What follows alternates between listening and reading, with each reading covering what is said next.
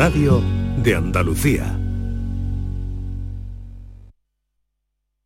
Canal Sur Sevilla, la radio de Andalucía. Si necesitas un electrodoméstico, ¿por qué pagar de más en grandes superficies? Ven y paga de menos en Tiendas El Golpecito. Tus primeras marcas al mejor precio y una selección de productos con pequeños daños estéticos con descuento adicional y tres años de garantía. Tiendas El Golpecito. Ahorra hasta el 50% en tus electrodomésticos. 954-100-193 y tiendaselgolpecito.es. Yo ya no pago por mi consumo y digo chao, digo chao, digo chao, chao, chao, a tú lo mismo.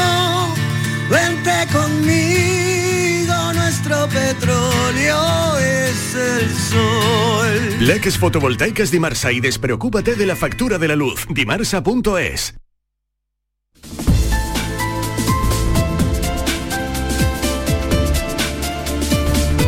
Esta es La Mañana de Andalucía con Jesús Vigorra. Canal Sur Radio.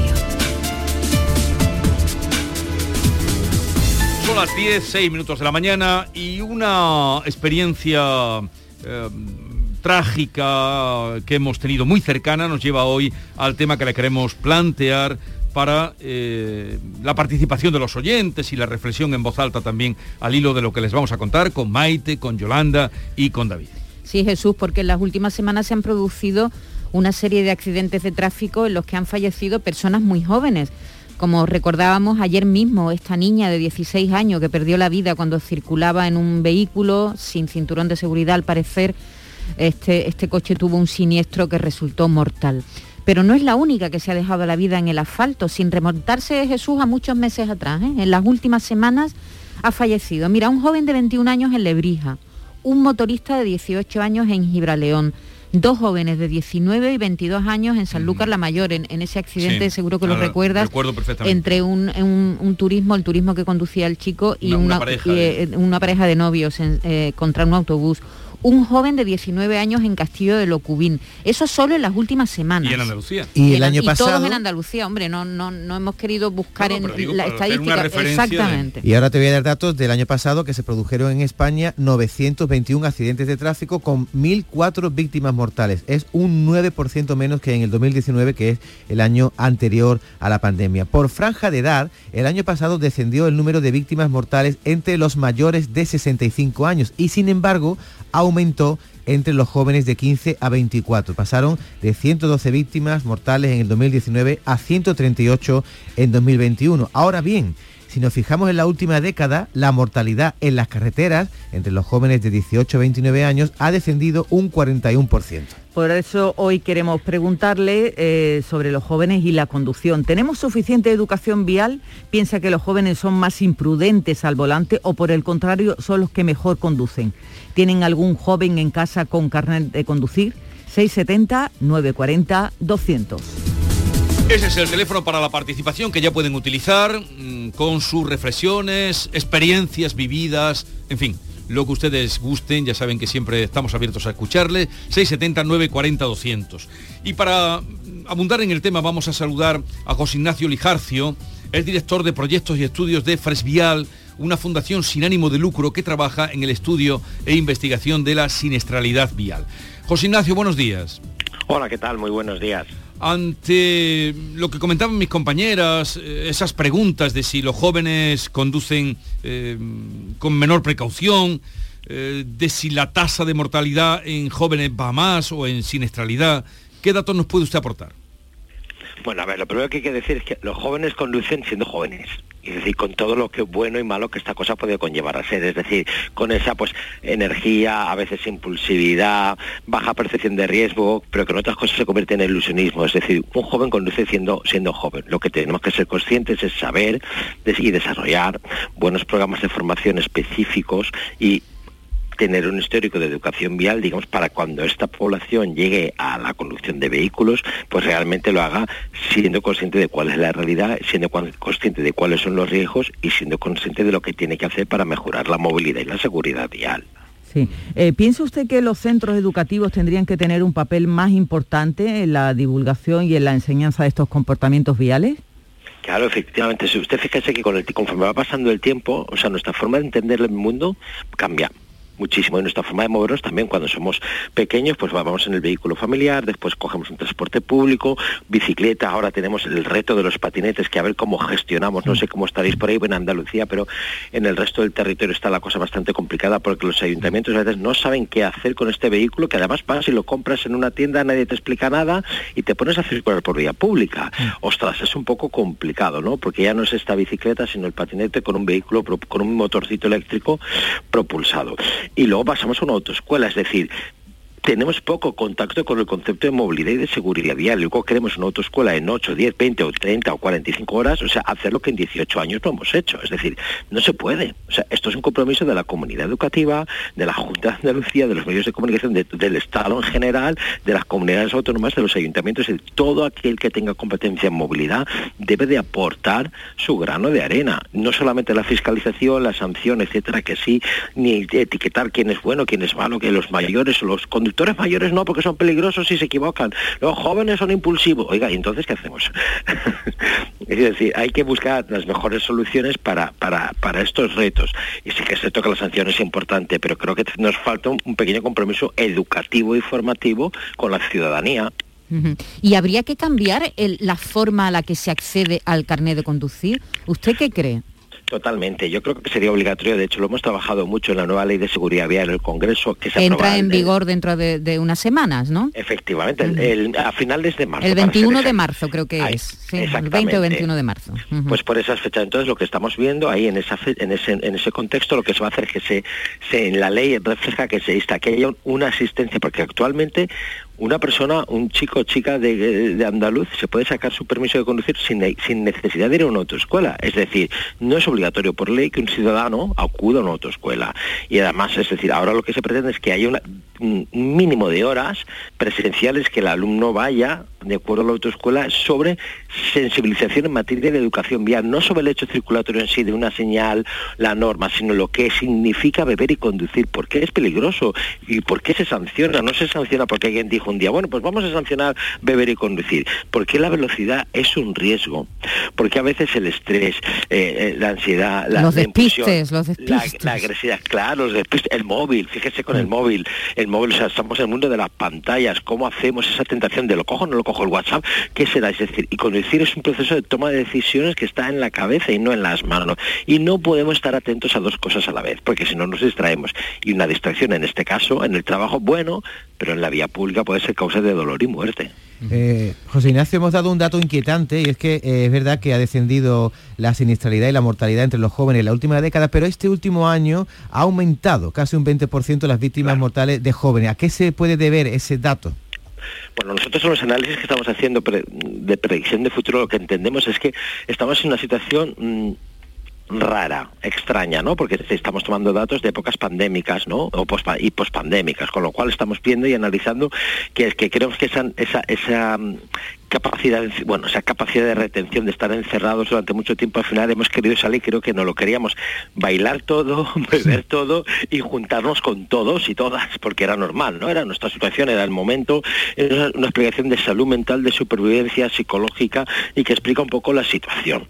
O lo que tenemos que ver es lo que pasa cuando tengamos plena movilidad, a ver si hemos bajado mucho los ratios. Y, y fíjese que Claro, eh, evidentemente cuando están muriendo 300 personas diarias o han muerto por COVID o por 200 y tal, cuando hablas de que en un mes mueren ciento y pico chicos y, y chicas jóvenes, pues bueno, parece que nos hemos insensibilizado también, ¿no? Parece que el COVID nos ha hecho un poco de hierro, ¿no? Y que nos ha dejado que la sangre, la humanidad, ese proceso de hum- humanización o de humanidad de la víctima. Hombre, sea de el año pasado que murieran 1.000 víctimas en, en las carreteras ya es una cifra horrible, pero yo recuerdo Pero ha bajado, perfectamente eh, lo- cuando lo- morían 4.000, ¿te acuerdas? Y, y 3.000 y, y, y 4.000, No, ¿no? y nueve- 9.890 en el año 89. En el año 89, 9.000. Casi 10.000. Hemos- O sea, España a finales de los 80 rozó casi los 10.000 muertos. Y ahora habrá más vehículos en circulación que en esos años, claro. Ahora tenemos muchos más vehículos, pero también fíjese que las infraestructuras son más seguras y los Claro. vehículos son más seguros también. Es decir, hemos avanzado mucho en tecnología de la en tecnología del vehículo, muchísimo, fíjese usted, hemos avanzado mucho en la infraestructura, en la mejora de la vía pública, ¿no? en línea general, algún andaluz puede decir, es que bueno, bueno, en mi pueblo la carretera, es verdad, hay que invertir más en infraestructura y, y hacer vías inteligentes, pero la inversión en lo que es la persona, seguimos con los mismos modelos educativos de los años 70, es decir, es como casi si Gracita Morales nos coge el teléfono. Pues José Ignacio Lijarcio, director de proyectos de estudios de Fresvial, una fundación, como decimos, sin ánimo de lucro que trabaja en el estudio e investigación de la siniestralidad vial precisamente para acortarla y achicarla. Gracias por atendernos, un saludo. Un saludo, muy buenos días. Adiós, buenos días. Laura, hablaba, hablaba de la infraestructura. Hay que recordar que estos dos jóvenes que murieron en San Lucas la Mayor murieron en un punto negro donde hay bastantes accidentes de tráfico. Es decir, que, que no toda, diremos, la culpa, entre comillas, la tiene el conductor. También muchas veces Pero la vía lo pone no, complicado. no es punto negro el caso de, No, de lo no, que ocurrió no, no. eh, No, ayer no, por la mañana aquí en la isla de la Cartuja. Vamos a escuchar mensajes de los oyentes y luego aportaremos más información en relación con ese accidente de ayer donde ha muerto una joven de 16 años. Hola, buenos días. Ya tenía yo ganas de tener esta, esta oyente porque yo me levanto a las 5 de la mañana y a partir de esa mañana, de, que me levanto y me voy ya a trabajar, mm, no existe semáforo, no existe stop, no existe ceda al paso, no existe nada. Y ya encima los patinetes en dirección prohibida, tú te lo llevas para adelante y ellos siguen, no se mueven. Entonces, uno lleva todo su precaución, todo, y ahora que viene, un gracioso y te come, porque se ha pasado el stop o el semáforo en cruces. En fin, mm, poco, poco pasa, poco pasa. Yo pienso que poco pasa para las imprudencias que se cometen. Muchas gracias, soy Rosa desde Málaga. Gracias, Rosa. Buenos días, soy compañía, Rocío de Sevilla. Bueno, pues yo trabajo en una autoescuela, ¿vale? Entonces tengo, estoy rodeada de jóvenes. Eh, paso número uno, sacarse el carnet vale muy caro. Es como mm, el que está estudiando en la universidad y quiere sacarse un máster. En cuanto tú empieces a racanear en clases prácticas, pues menos, mm, menos formado estarás, vamos a decirlo así. Otro punto, eh, hoy día mm, la juventud no quiere dar clases teóricas, quiere el teórico rápido, rápido, rápido, rápido. Por lo tanto, normas y señales se estudian cada vez menos. Eh, mm, bueno, mm, utilización de la vía, de carriles, todo. Eso se, te- se toca poquísimo, porque quiero test, test, test y aprobar. Entonces, educación vial, muy poca. Deberían haberla desde los colegios. Desde los colegios, enseñar a los niños a pasar por los pasos de peatones, que no son, se llaman pasos de cebra, son pasos para de peatones o para peatones. Y entonces educación vial desde pequeños, en el colegio, un poquito, y ya luego en las autoescuelas a terminar de formarse. Y no racanear, no racanear en clases prácticas, porque el que es buen profesor y buen profesional te va a enseñar a que tú hagas tu examen, apruebes y luego seas capaz de coger tu coche e irte con tu coche a circular. Que la juventud más imprudente, algunos sí y otros no. Otros, unos tienen la cabeza llena de pájaros y otros tienen la cabeza muy bien amueblada. Así que esa es mi opinión. Muchas Buenos gracias, días, porque además es una, opera- una opinión fundada de la experiencia y, y argumentada en toda su exposición. Vamos a saludar a Javier Ronda, nuestro compañero eh, especializado en temas judiciales. A raíz de esta noticia, ha quedado en libertad el conductor detenido tras el accidente en el que ha muerto una joven de 16 años. El juzgado de Sevilla lo ha dejado en libertad con cargos tras ser detenido en su domicilio horas después de que ocurriera el accidente en la amanecida, al amanecer de ayer lunes. Javier, ¿qué más sabemos o si nos puedes ampliar esta información? Buenos días, Javier. Buenos días. En primer lugar, la Fiscalía de Seguridad Vial no puede ni va a recurrir en principio a esta decisión del juez de instrucción que realmente ha sorprendido teniendo en cuenta la gravedad de los hechos para el fiscal encargado de estos asuntos. Por eso habían solicitado la prisión del conductor al considerar que el resultado final de este accidente, de este siniestro, ha tenido como protagonista un- una conducción temeraria con el resultado de muerte. Hay que recordar que también daba positivo en el control de alcoholemia el conductor, en concreto 0,40 gramos de alcohol por aire expirado. Es una tasa alta, teniendo en cuenta que el límite está en 0,25. Por lo tanto, es de las pocas veces donde el juez no decreta lo que le pide el fiscal, también se había intentado que al menos se hubiera decretado esta prisión provisional durante algún tiempo, pero en principio pues no ha sido así. El conductor dormía anoche ya en su casa, mientras que hoy ya se va a celebrar el funeral de esta joven que iba con una segunda persona, se ha comprobado la investigación sentado en el asiento del copiloto. Iban seis ocupantes en este siniestro ocurrido en casco urbano. Así que estaremos pendientes si se toma alguna decisión más. El conductor se le ha retirado el carnet de conducir evidentemente después del siniestro, pero no se ha tomado ninguna medida más. Solo estará a la expensa de la investigación y del posterior juicio por estos hechos. Mira, y Jesús, a la vez que estoy hablando contigo, acabo de recibir una información de última hora donde la Policía Nacional acaba de detener en Alicante al autor de un atropello que hubo en Sevilla, en casco urbano con fuga, ocurrido ya hace un par de meses, fue en hmm. concreto a finales de enero. Es decir, que este conductor se dio a la fuga y lo estaba buscando la policía. Fue un siniestro aparatoso donde el ocupante de una moto fue arrollado por, por, un vehículo que se dio a la fuga, una colaboración de un taxista y en estos momentos me está informando la Policía Nacional que lo acaba de tener al autor de este atropello en Alicante. Se ha producido, según estoy viendo en la información que me facilita el Cuerpo Nacional de Policía. Ah. La carretera no es broma, como estamos viendo, y los siniestros que ocurren cada día y sobre todo las medidas que se toman parece que son pocas siempre, la limitación de velocidad, mm. también la retirada, no olvidemos de esos puntos para poder conducir y en cualquier caso hay una gran preocupación de nuevo por este aumento de la siniestralidad, sobre todo por parte de jóvenes, como estamos viendo en esas horas de madrugada, con unas conducciones muchas veces temerarias que tienen como protagonistas a estos chicos que han salido de lugares o de locales de, ocio a lo largo de, la madrugada en muchas capitales, en muchos pueblos de, España. Así que estaremos también un momentito, la, relación... esa Fiscalía Delegada de Seguridad Vial por sí se endurece o se toma algún tipo de medida porque preocupa no solo la circulación en las grandes vías, las vías interurbanas, sino también lo que ocurre precisamente en estos accidentes en casco urbano, donde la limitación está muy tasada, donde no se puede rebasar en la mayoría de los casos una velocidad de 30-40 kilómetros por hora, que es el límite y donde empieza a haber problemas no solo para el peatón si es atropellado, sino también para el conductor. Pero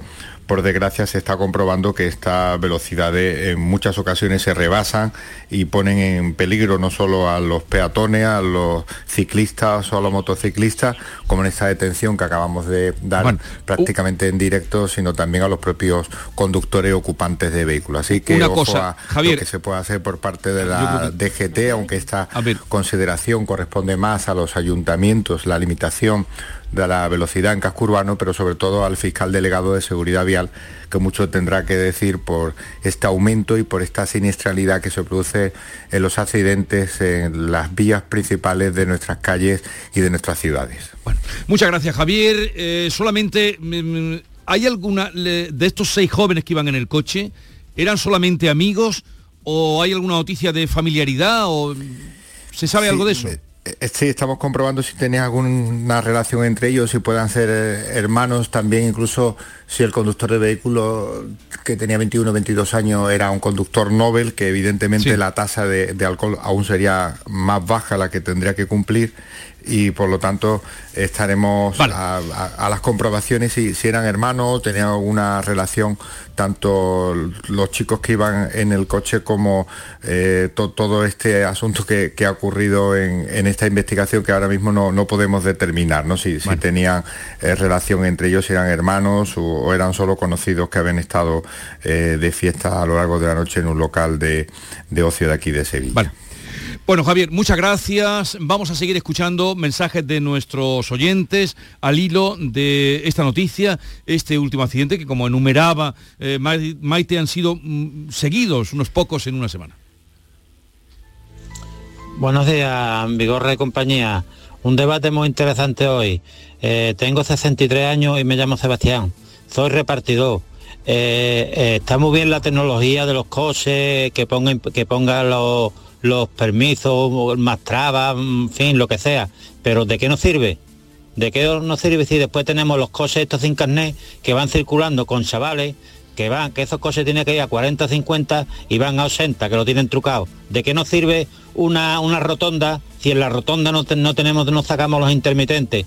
Yo, yo con la edad que tengo, que llevo ya muchos años conduciendo, en la rotonda entro con el intermitente y salgo con el intermitente y a veces saco hasta la mano como antiguamente porque estoy cogiendo mío de la rotonda. Y ya te digo, soy un profesional de la carretera, un repartidor, aunque veo muchas cosas en la carretera que no debería, que yo no sé, el que ha inventado la rotonda de que no saca los intermitentes tenía que estar en la cárcel. Así de claro te lo digo, porque eso no es consentido. Y yo te digo, los coches estos de, de, sin carnet, estos, estos son van los chavales a 80 y tú le tocas el pito lo que sea porque tiene que ir por el arcén, tú le tocas el pito y dices, ¿qué quiere? ¿Qué quiere? Y te ponen de todo, de todo te dicen. Así no vamos a ninguna parte. Hay, una cosa, Jesús, que no he entendido de lo que ha dicho la profesora de autoescuela, que dice que racanea en clases prácticas, pero no es el profesor, Yolanda, el que decide cuando un alumno está preparado para ir a hacerse el examen. Bueno, el profesor te aconseja, pero si tú dices que, te ves con, ya supuestamente preparado, tú te puedes presentar cuando, tú estimes oportuno. Ah. Sí. A ver, eh, Maite, en informaciones que se están dando de este accidente, el diario de Sevilla eh, aporta algo. Eh, lo que aporta el diario de Sevilla es que en el vehículo accidentado, como ya sabemos, viajaban seis personas, que la menor fallecida iba sin cinturón de seguridad y, según ha podido saber el diario de, el diario de Sevilla, ocupaba el asiento del copiloto sentada sobre su hermano, según comprobaron los efectivos trasladados al lugar del siniestro. Es decir, que la chica fallecida iba sentada en el asiento del copiloto, según, según la información al, que han tenido acceso los compañeros del diario de Sevilla, sobre su hermano. Buenos días, eh, soy Cristina. A ver, eh, este chico es vecino de mi calle. ayer precisamente vi llegar a la policía, no sabía qué pasaba y, bueno, luego el vídeo evidentemente era él y se lo llevaban de su casa. No entiendo por qué estaba en su casa después de un accidente. Bueno, son cosas que no, no vienen a cuento, pero bueno, es vecino. La familia es una familia pues normal. Y el chaval, mm, por lo que se ve, no es, conflictivo ni nada. En fin, lo que se dice en estos casos. Creo que son solo dos hermanas, ¿no? creo que no tiene nada que ver con la chica, porque la chica es del cole, de mis hijos, que precisamente han mandado un comunicado hace un ratito. Entonces creo que no tienen familiaridad. Eh, nos sentimos mucho, muchísimo. Una niña también muy linda, de la familia pues muy normal y, ya está. Una desgracia para las dos familias, por supuesto. Venga, buenos días. Bueno, muchísimas gracias a esta oyente que nos aporta información de que lo vamos a dejar aquí. Porque indudablemente quedan preguntas ahí sin respuesta. Lo que, lo que se pregunta esta mujer, si ha ocurrido una cosa tan gravísima como este joven que pudiera eh, ser cualquiera, en las condiciones en las que iba, porque está, eso se sabe que iba pasado de, la tasa de alcoholemia, puede pasar eh, la noche en su casa, preguntaba a esa mujer. Y por otra parte nos dice que conoce al chico y que efectivamente había dos hermanas. lo que cuenta luego el periódico que tú has leído, Maite, de que iba una sentada... No, eh, la chica según cuenta el diario de Sevilla, la chica iba sentada en el asiento del, copiloto encima de su hermano, encima de su hermano. Eso es lo que, lo que se está contando. Y eso, eh, eh, esto es lo que contaba también esta mujer, de que iba sentada o no, eso no lo sabemos, pero sí que era una hermana, o, iba hermana de un hermano, vamos, que iban dos hermanos en el coche, es lo que te quiero decir. Buenos días, mi nombre es José María Moguer y soy experto en seguridad vial, investigador de accidentes y profesor de educación vial.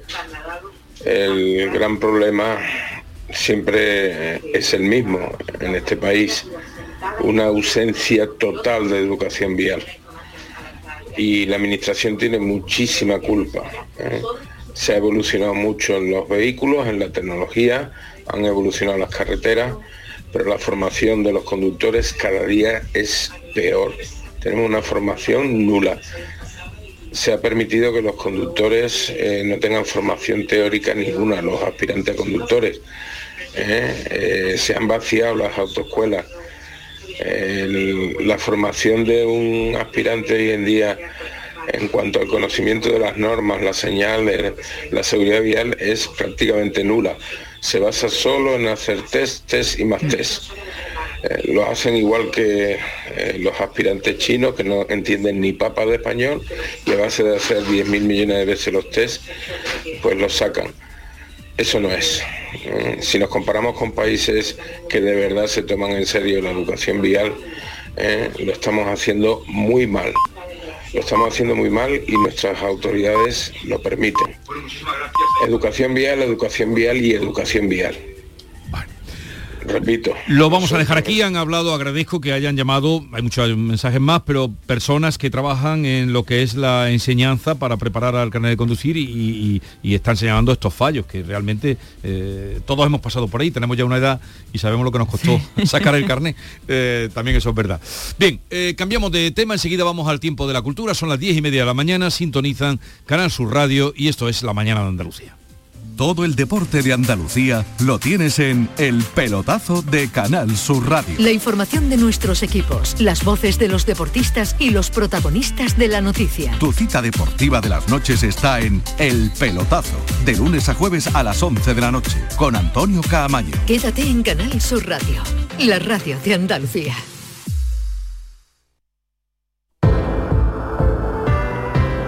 Esta es la hora de un buen consejo, del mejor de los consejos, cambia de colchón, cámbiate al colchón de Descansa en casa que ha preparado para ti una super oferta, unos descuentos increíbles. Compra tu nuevo colchón de matrimonio hecho a medida a tu gusto, según tu peso, tu edad y tu actividad física, con tejido Fresh Reds para estabilizar tu temperatura corporal mientras duerme, mientras estás dormidito muy pero que muy a gusto. Ahora te lo encuentras con un 50% de descuento. Llama e infórmate al teléfono gratuito 900-670-290 y un grupo de profesionales te asesorarán qué colchón necesitas, naturalmente sin ningún tipo de compromiso. Ahora, por comprar tu nuevo colchón de matrimonio personalizado, Descansa en casa te regala otros dos colchones individuales también personalizados. Pero aquí no acaba esta gran oferta, no, no, ni mucho menos, porque para que descanses como te mereces, Descansa en casa también te regala las almohadas de las mismas medidas que tus colchones en viscoelástica de gran calidad. Además, si eres una de las 50 primeras llamadas, también te regalan un aspirador inalámbrico ciclónico de gran autonomía con batería de litio. Una super oferta. Llama e infórmate. Su teléfono es gratuito. 900-670-290. Cambia, cambia de vida, cambia tu viejo colchón por uno nuevo con un 50% de descuento y llévate gratis dos colchones individuales, las almohadas de viscoelástica y un aspirador inalámbrico. Llama a su teléfono gratuito, te esperan 900-670-290 y compruébalo. 900-670-290.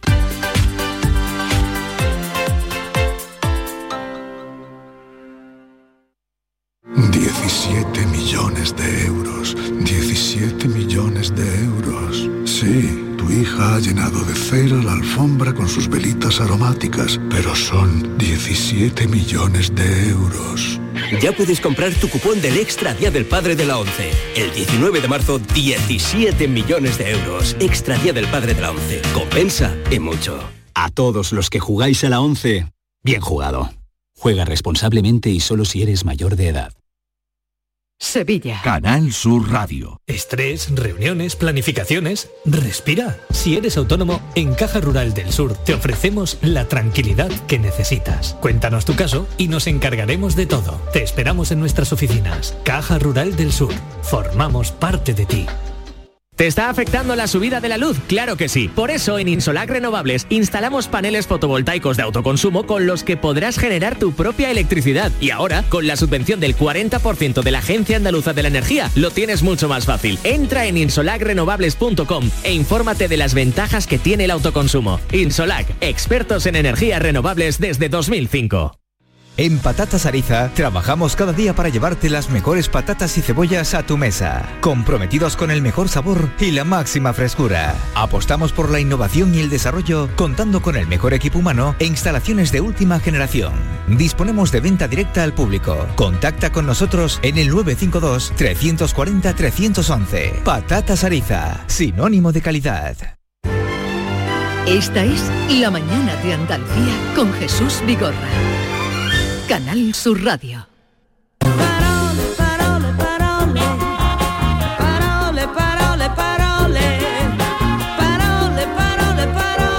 Tiempo dedicado a la cultura con eh, mi querida Carmen Camacho, buenos días. Muy buenos días. Alfredo Valenzuela, también querido, buenos días. Buenos días a todos y gracias por estar ahí. Eh, bueno, eh, vamos al lío, ¿estáis bien? ¿Estáis todos bien? Para mi edad, sí, vamos, sí. un longime. ahí vamos, ahí vamos. Bueno, comenzamos, ¿no, Jesús? En Adelante. nuestra sección dedicada a las palabras de hoy vamos a tratar de responder algunas preguntas de tus oyentes, que ya sabes que me llegan bastante, y gracias a las cuales además sigo ampliando el arca de las palabras. Y vamos a comenzar hoy, a- hoy por, por una que he visto Manuel de la Portilla, uno de nuestros realizadores, me hizo el otro día. Siempre me ha encantado esto de que dentro de la radio se escuche la radio. Sí, es una es que eso es sensación. buena ¿eh? señal, Tiene algo de matriusca, es como, como la muñeca rusa esa que hay una dentro de otra, ¿no? Me, me encanta eso. Nuestro compañero Víctor me abordó por el pasillo el otro día y me comentó que en la prensa escrita, en el mundo concretamente, había leído que los monarcas, refiriéndose a don Felipe y a doña Leticia, habían sido recibidos con honores militares en no sé qué palacio de Austria. La pregunta de nuestro compañero era si eso está bien dicho, para referirnos no solo al jefe del Estado, sino también a la consorte. No. ¿La consorte es monarca o tan solo don Felipe? No está bien dicho, es una contradicción en términos Ajá. de número. En términos de número. Ajá, ajá. Entonces no está bien dicho, según Valenzuela. Eh, ¿Se puede decir los monarcas, don Felipe y doña Leticia? Los monarcas, el- la, la reina Leticia, Leticia es reina. Cosa que no, pasa, reina. que no pasa en otros países. Eh, por ejemplo, bueno, el duque, el por duque aquí- de Edimburgo nunca Eso, fue rey. Lo, vamos a comentar, lo vamos a comentar. Yo no he reflexionado sobre eso. Pues vamos, vamos a ver. La verdad es que lo escuchamos muy a menudo en frases como Sí, sí, los sí. monarcas han inaugurado arcos, los monarcas holandeses han regresado a Sevilla, por ejemplo, ¿no? Estas son cosas que he cogido de, de- de hecho de la prensa, ¿no? Eh, los medios de comunicación lo emplean a toda hora. Pues bien, vamos a intentar dar una respuesta soberana a esta duda.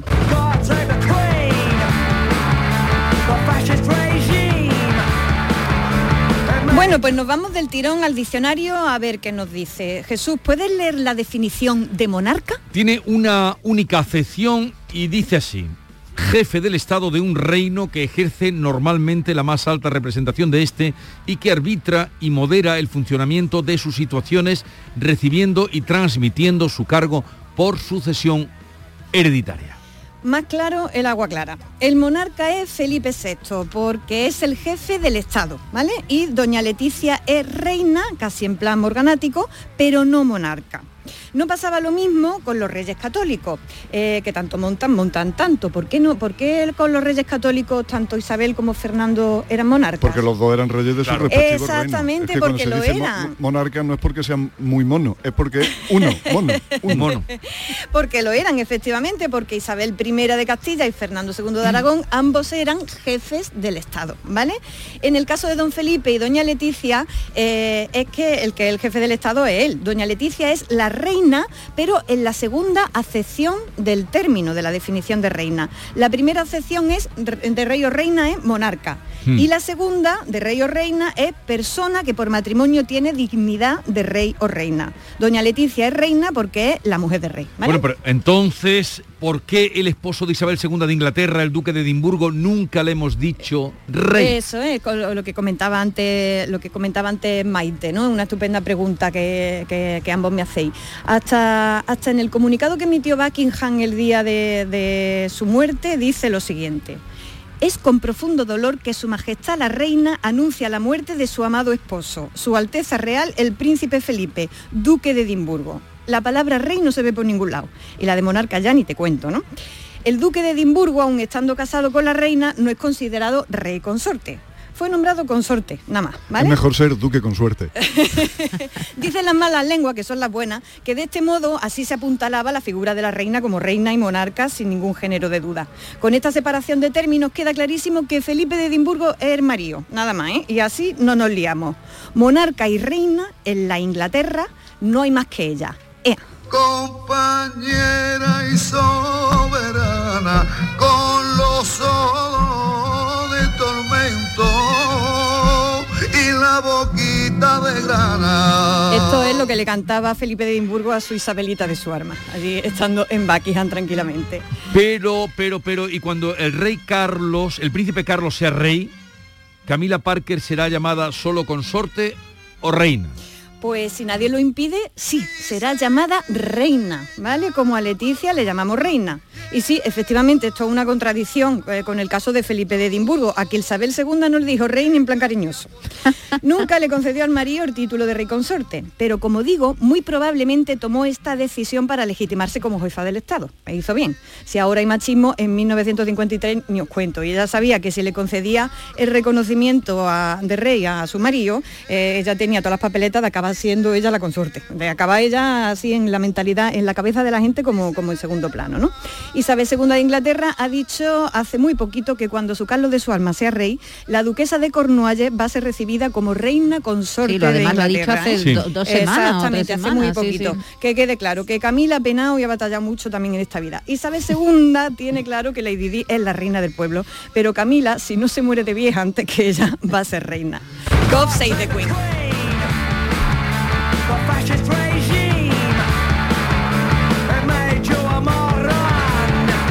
A ver, Carmen, que te veo muy puesta, eh, te has preparado muy Me- bien. me he informado, me he La informado. lección de hoy. Una última pregunta. Hace un rato has dicho para referirte a doña Leticia una palabra extraña, morganática. Eh, convendría que explicáramos qué es morganática. Pues a mí me encanta esa palabra, la aprendí leyendo Luces de Bohemia de Valle Inclán, eh, donde a la pisabien alguien le dice mi morganática, ¿verdad? Qué, qué- qué maravilla. Morganática es la que ha contraído matrimonio morganático, es decir, matrimonio contraído entre un príncipe y una mujer de linaje inferior, o viceversa, el del cual cada cónyuge conserva su condición anterior. Oye, sentido- y qué, Carmen, qué Sí. justicia poética que al hablar de matrimonio nunca se hable de expande, sino que se contrae. Se- eh, sí, está, sí, bueno, se contrae como el coronavirus también, ¿verdad? O sea que es una cosa muy mala. Contraer matrimonio, como si te hubiera dado la hepatitis, ¿verdad? Una cosa. Algunos son para toda la vida, son crónicos. Bueno, pues en sentido coloquial, más que jurídico, que yo de eso no entiendo, llamamos matrimonio morganático a los que contraen los reyes o reinas con personas no pertenecientes a la, a realeza, ¿vale? Lo de morganático está ya muy antiguo y nuestra constitución obviamente no pone restricciones a, a esas cosas. Eh, Bien, como todo esto venía a cuento de la mala utilización, porque ya está claro, no se puede decir, los monarcas, No. ¿qué tratamiento correcto es el que se le debe dar a los reyes? Pues don y doña, ya lo veis en las noticias, los periodistas no dicen don Pedro Sánchez ni don Juanma Moreno, pero sí dicen doña Leticia todo el rato, ¿no? Porque ese es el tratamiento. Y luego además es su majestad, ¿vale? Tanto para el rey como para la reina. Su majestad, la reina doña Leticia. O sus majestades cuando hablamos de ambos. Recogiendo. A doña Leticia, con el doña por delante, me hacéis el favor de no llamarla monarca. Es reina, pero no monarca. Ni a los reyes de España me los llaméis eh, monarca.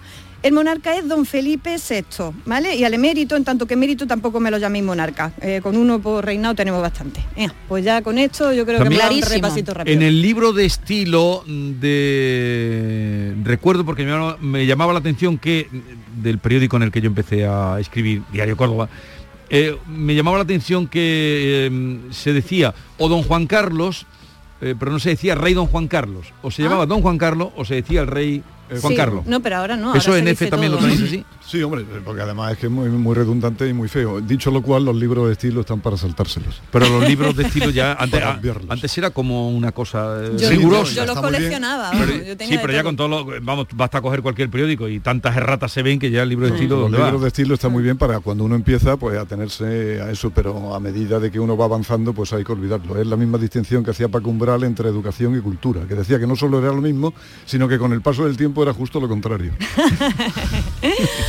Bueno, pues, pues ya está, nos vamos. sin dinero, yo hago siempre lo que quiero y mi palabra es la ley. El monarca Vicente Fernández. El monarca. No, eso sería incorrecto. No has aprendido. No he aprendido nada, Nada. nada, nada. Eh, ya saben que cualquier sugerencia, petición, consulta con nuestra querida Carmen Camacho, arroba hay Carmela con cinco, Cinco A A's, finales. sí. Con cinco, no, hay cinco A no. Cinco hay A's. Carmela. Ah, ya, Con ya, cinco ya. A. Cinco A's. Final. Arroba hay Carmela o bien al ¿Qué se 670 dice? 940 ¿AES o AS? AES. AES. 670 940 200 ahí también pueden dejarle cualquier mensaje que nosotros se lo haremos llegar.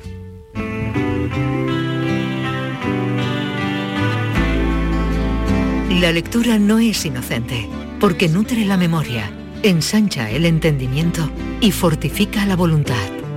También construye criterios, alumbra ideas y propicia la reflexión.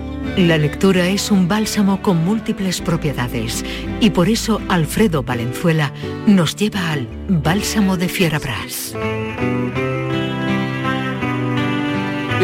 Adelante Alfredo, te escuchamos. Jesús, mira que por donde el arte contemporáneo ha rescatado un, un adjetivo que había caído en desuso por estar muy empleado, que es el de bonito. Ahora, lo mejor que se puede decir de un cuadro es que un cuadro es bonito y de hecho lo utilizan ya incluso los críticos de arte. Sí, y los especialistas. estaba mal visto aquello como bonito. Bueno, sí, había que decir que era profundo, abstracto, que conectaba con el- la galaxia séptima de Orión y este tipo de cosas que nadie entiende porque no, hay poco que entender. Entonces, cuando hay poco que entender, mejor no entender nada. y yo quería rescatar ese adjetivo hoy porque el libro que traigo hoy, si es algo, es un libro, perdón, es un libro bonito, es un libro alegre y es un canto a la vida un canto a la paz y un canto a la felicidad de alguna manera. Y además me he sentido muy identificado con la autora que es Mercedes Cebrián porque nos deja claro en este libro de que es capaz de ventilarse un cocido en verano que es una cosa que yo he procurado siempre que podía. A mí me Es da igual, tremenda. tratándose de cocido y su correspondiente pringa, a mí me da igual que sea primavera, verano. No, pero sea- no, no es un plato de verano. Estoy de acuerdo contigo No será un perfectamente. plato de yo verano, en mi pero yo casa me lo también, zampo yo igualmente. también. Con un ventilador puesto en la cara, ¿no? En a verano, lo no mejor pasa hay que nada. subir, hay que bajar medio grado del aire acondicionado, pero bueno, allá que se sacrifiquen los Allá. Yo allá tú. Lo bajo. Y me zampo el cocido. Mercedes Cebrián, en este libro extraordinario, muy bonito, ya digo, que se titula Cocido y violonchelo, pero no nos llamemos a engaño porque el 95% del libro se lo lleva el violonchelo y bien que deja un 5% solo para el cocido, pero bien jugoso, que es el último capítulo, pero como aquí no venimos a destripar los libros, tampoco lo vamos a contar. Cierto es que ella cuando va a comprarse su primer violonchelo entra en casa del luthier y hay un aroma cocido tremendo porque están haciendo, lo aquí decimos, un puchero que está en plena ebullición. Eh, Cocido y violonchelo de Mercedes Cebrián está publicado por Literatura Random House y es de esos libros que nos gustan particularmente porque no se atiene a ningún género conocido o preestablecido. O sea, ella lo que cuenta aquí es bien que es autobiográfico porque cuenta su experiencia con el violonchelo, pero de esta gente que se hace con el violonchelo, con cualquier otra afición, sobre todo si necesita disciplina como es la del chelo, pasados los 40 años. Entonces, eh, no es lo mismo desde chiquitito que pasado los 40, los 40 años. Y es una mezcla de memoria suya, porque se retrotrae mucho a su infancia y primera juventud cuando fue estudiante de piano. Cuenta también que eso no todo el mundo ha tenido la oportunidad, como esta autora que nació en Madrid en el año 71, de que sus padres lo llevaran al Real con motivo de una onomástica del rey, del rey Juan Carlos, a escuchar a Rostropovich, Ajá. que es verdad que todo el mundo pues no tiene esa, esa educación. Pero yo sí que quería destacar de este libro y de la pasión con la que Mercedes Cebrián se toma el violonchelo, que las pantallitas han terminado, han exterminado por completo. Yo recuerdo mi primera novia cuando yo tenía eh, 15 años y ella tenía 14, y la primera pregunta que me hizo es, ¿cuál es tu hobby? Y es una cosa que hoy no pregunta nadie ya, porque nadie tiene hobby. Todo el mundo tiene pantallitas y redes sociales. Y es verdad que es muy importante tener un hobby. Mis amigos más felices son los que han conseguido convertir, a lo mejor sin ellos proponérselo, sino por el devenir de la, de la vida y de la madurez, convertir su hobby en su, En su sistema de vida. claro. Y han sido los dos o tres que conozco, uno guitarrista de rock, otro... Bueno, pues lo- lo- los más felices, alguno ha terminado de escritor y, y- y son absolutamente felices. Y no es el caso de Mercedes Cebrián, que es escritora, que es periodista y, y que es poeta, y que se dedica a, a- al violonchelo como mera afición y a todo lo que envuelve ese mundo. Por ejemplo, yo me he enterado aquí de los que eh, eh, de lo que son las niñas índigo. ¿Sabéis lo que son las niñas índigo? Ni idea. Pues las niñas índigo son las estas superdotadas que con siete años ya tocan casi como Rostropovich, pero que se encuentra con una australiana de siete años que toca el piano, el violín y el violonchelo. Y se pregunta Mercedes Cebrián en una de sus páginas, si para tocar medianamente cada uno de estos instrumentos se necesitan 10.000 horas, esta niña tiene siete años. Porque existen los genios. Este, este tipo La de genialidad cosas. existe. Sí, eh, eh, eh, mm, eh, ahí cuenta también la historia que a mí me pasó con mi hijo, pero con los libros. Hay un chico de 16 años, y vuelvo a lo de los hobbies, que cuando lleva a una amiga o a un presunto ligue a su casa, eso se lo cuenta una amiga, Mercedes Cebrián, y a mí se me han puesto los vellos de punta, pero de terror. El niño esconde el chelo que está y las partituras para que no Para lo tomen no- por friki. Claro, O sea, es todo lo contrario En vez que de Woody presumir, Allen. ¿no? En Claro, vez de presumir. Es todo lo contrario que Woody Allen el apunta a clarinete. Mercedes Cebrián porque es un libro cargado de humor y de inteligencia Es que como es lógico y ella natural. tiene mucho arte, mucho humor. ¿eh? que Woody Allen en Sueños de un seductor, que cuando lleva una a su casa para ligar o para consumar, antes ha dejado libros abiertos por la Sí, mitad, sí. discos de ¿Cómo Bela ha cambiado? Nerviosamente. ¿Cómo ha cambiado el cuento? discos de Bela Bartók por allí, en fin, cosas extraordinarias. Cuenta- todo es relacionado con el mundo del violonchelo y de la música, como ella misma cuenta que una vez en el Teatro Colón de Buenos Aires, fíjate que en serio se toman los sugieres que no tienen un látigo, pero tienen un láser. Entonces, si tú sacas un móvil y lo enciendes, el, el- Te pega el- con el el este te pega con el láser en toda la cara, con lo cual todo el, todo el teatro está viendo quién es el maleducado. Lo apunta, que- Hace apunta bien. con Sí, el sí, sí. láser. Eso está Hace bien. bien, Hace muy bien. cuenta muchas cosas de ella en los teatros, a mí una de las que más me ha divertido, porque también me, me- me- me he sentido ident- identificadísimo con ella y estoy seguro que vosotros también, es que llega a un concierto y se encuentra a Zapatero, al expresidente del gobierno, que no sé si entonces todavía era presidente del gobierno, se lo encuentra en el, en el teatro y escribe ella a continuación, pone punto y seguido y dice, me pregunto si esa gente también asiste a conciertos que paga de su bolsillo, si en su casa escuchan música por iniciativa propia, si todavía compran recopilatorio de la integral de las sinfonías de Mahler o de los cuartetos de cuerda de Beethoven. Me lo pregunto porque por alguna razón no exenta de prejuicios, dudo que así sea. y, y e- es tremendamente divertido todo lo que cuenta del cello, desde el, el- el- bueno, que mira, que, que- que lo cuente ella misma, que lo cuente ella misma en un párrafo y, y- y- y- y lo costoso que es aprender un, un instrumento. ¿Me va a poner tú un poquito de chelo, Manuel? poco de chelo, ¿qué Venga, es? Pongo un poquito de chelo, hombre. Bueno, esto que es escuchamos, directo. Pero este Sí, es un que no es chelo... un chelo cualquiera, es un chelo que, que cita también Mercedes de Cebrián y en el libro viene muy bien que lo ponga porque así matamos dos pájaros de un tiro y es cuando ella piensa como el paso de lo clásico a lo popular. Esto es un dúo que se llama Dos Chelos, el dos con número y chelo junto. Bus- búsquenlo en internet cuando termine el programa. Dos que no son dos señoras, ¿no? Que se No, no, chelo, son, son dos tíos que se mueven más que dos rockeros. Y desde luego tocan, son unos auténticos virtuosos, pero le imprimen un ritmo tremendo. Luego he visto que hay conciertos suyos también con chelos eléctricos que ponen al público de pie. Pero bueno, le, le- dínoslo, mejor Venga. que leerlo, dínoslo. Tumbada con los brazos en cruz sobre una alfombrilla de yoga en el salón de casa, con sendas bolsas de guisantes congelados en los codos y una almohadilla térmica en la zona del cuello, considero la posibilidad de dejar definitivamente las clases de violonchelo, pues es prudente que las proezas tengan una duración limitada. ¿O acaso Amundsen pasó toda su vida conquistando el Polo Sur?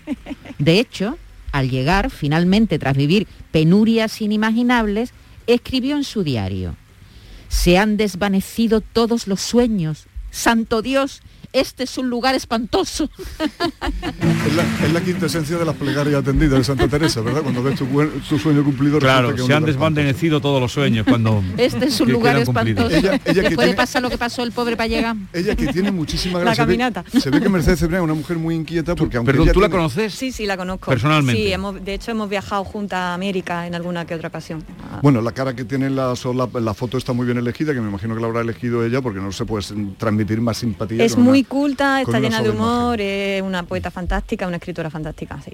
Sí, y además tiene sueños, tiene sueños, como mucha gente, porque aún con esa pasión por el cello, por el violonchelo, ella confiesa, ya mediado el libro, que su gran fantasía musical en realidad es ser una maestra de la guitarra, pero no de cualquier guitarra de la guitarra flamenca y tener la uña de las manos derechas mucho más largas que la de las manos izquierdas y además venirse a, a tomar clases de los maestros en el barrio sevillano de las 3.000 viviendas. O sea, lo más alejado que podemos Con cara café. de ese mundo en el que suponemos que transcurre la vida de, lo- de los violonchelistas. Cuenta anécdotas deliciosas, como por ejemplo, anécdotas históricas siempre relacionadas con el violonchelo. Durante la guerra de independencia de los Estados Unidos, los arcos, bueno, siempre. Los arcos del, del violonchelo, los arcos que el, el palito con el, Sí. para que lo entienda todo el mundo, con el que se rascan las cuerdas de crin de caballo del violonchelo para que suene, se traían con una madera muy particular que se traía de Norteamérica. Y con la guerra de independencia ese tráfico naturalmente quedó absolutamente cortado. Y los mm, luthiers, no sabiendo ya qué hacer, le siguieron la pista a ese tipo de madera y ¿sabe dónde la encontraron? En los somieres de las camas. Entonces se dedicaron a, a desmontar camas para, Para no dejar ar- de fabricar porque me imagino que la demanda en Salburgo siempre es muy grande. En Salburgo Claro. deben de venderse más violonchelos que de espino. Como aquí, cajones flamencos. Como aquí cajones flamencos, efectivamente. Y hay cosas, hay una cosa en la que no, bueno, no, no- nos enseña muchísimo, como por ejemplo se dice que, que un que un un violín tiene dentro un gato. ¿Sabéis lo que tiene dentro un violonchelo? ¿El qué?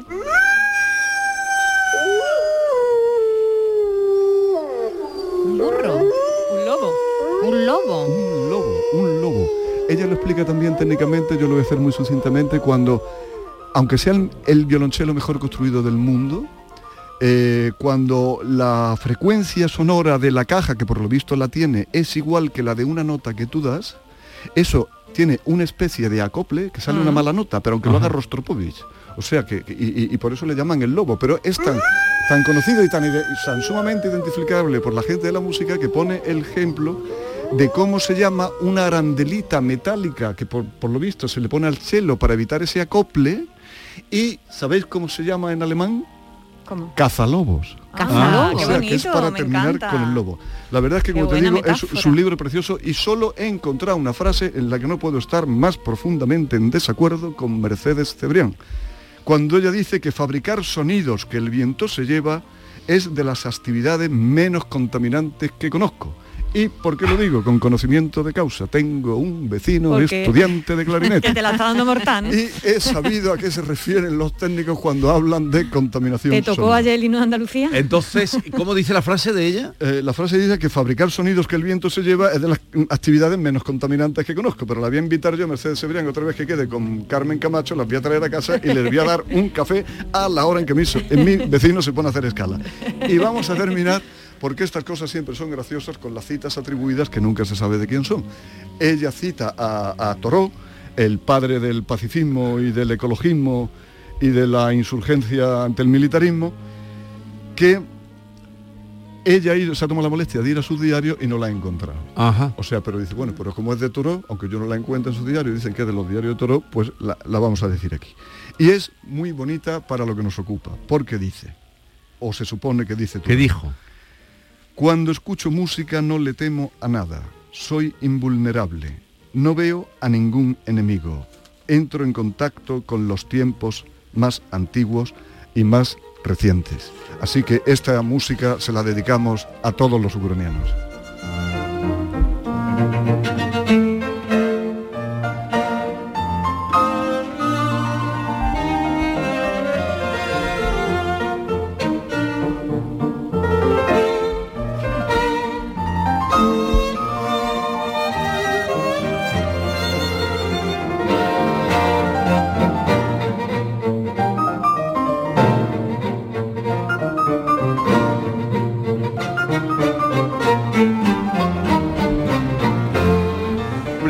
Este trío del archiduque de Beethoven que estamos escuchando. Del archiduque de Edimburgo. Alegro moderato, alegro moderato presto.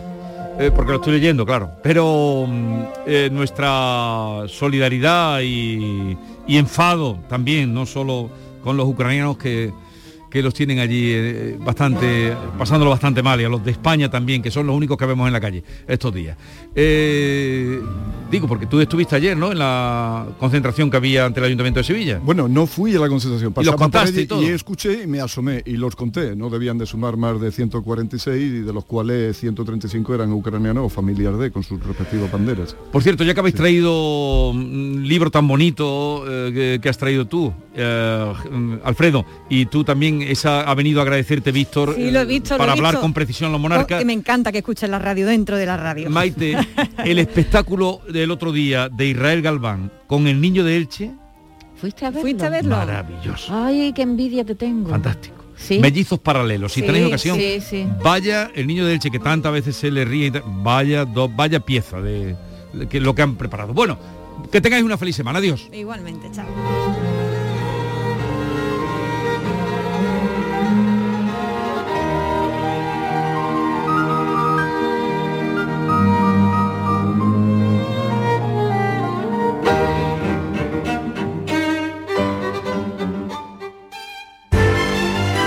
Esta es La mañana de Andalucía con Jesús Vigorra. Canal Sur Radio. Canal Sur Sevilla. En Patatas Ariza trabajamos cada día para llevarte las mejores patatas y cebollas a tu mesa, comprometidos con el mejor sabor y la máxima frescura. Apostamos por la innovación y el desarrollo contando con el mejor equipo humano e instalaciones de última generación. Disponemos de venta directa al público. Contacta con nosotros en el 952 340 311. Patatas Ariza, sinónimo de calidad. Bienvenidos a Sacaba. Mil metros de electrodomésticos con primeras marcas. Grupos Whirlpool, Bosch y Electrolux. Frigoríficos, lavadoras, hornos, vitros. ¿Quieres más? Aires acondicionados, aspiradoras, pequeños electrodomésticos. Y financiamos en 12 o 20 meses sin intereses solo tú y Sacaba. Tu tienda de electrodomésticos en el Polígono Store en calle nivel 23. Ven a ver nuestra exposición y sus 25 años de experiencia. Sacaba.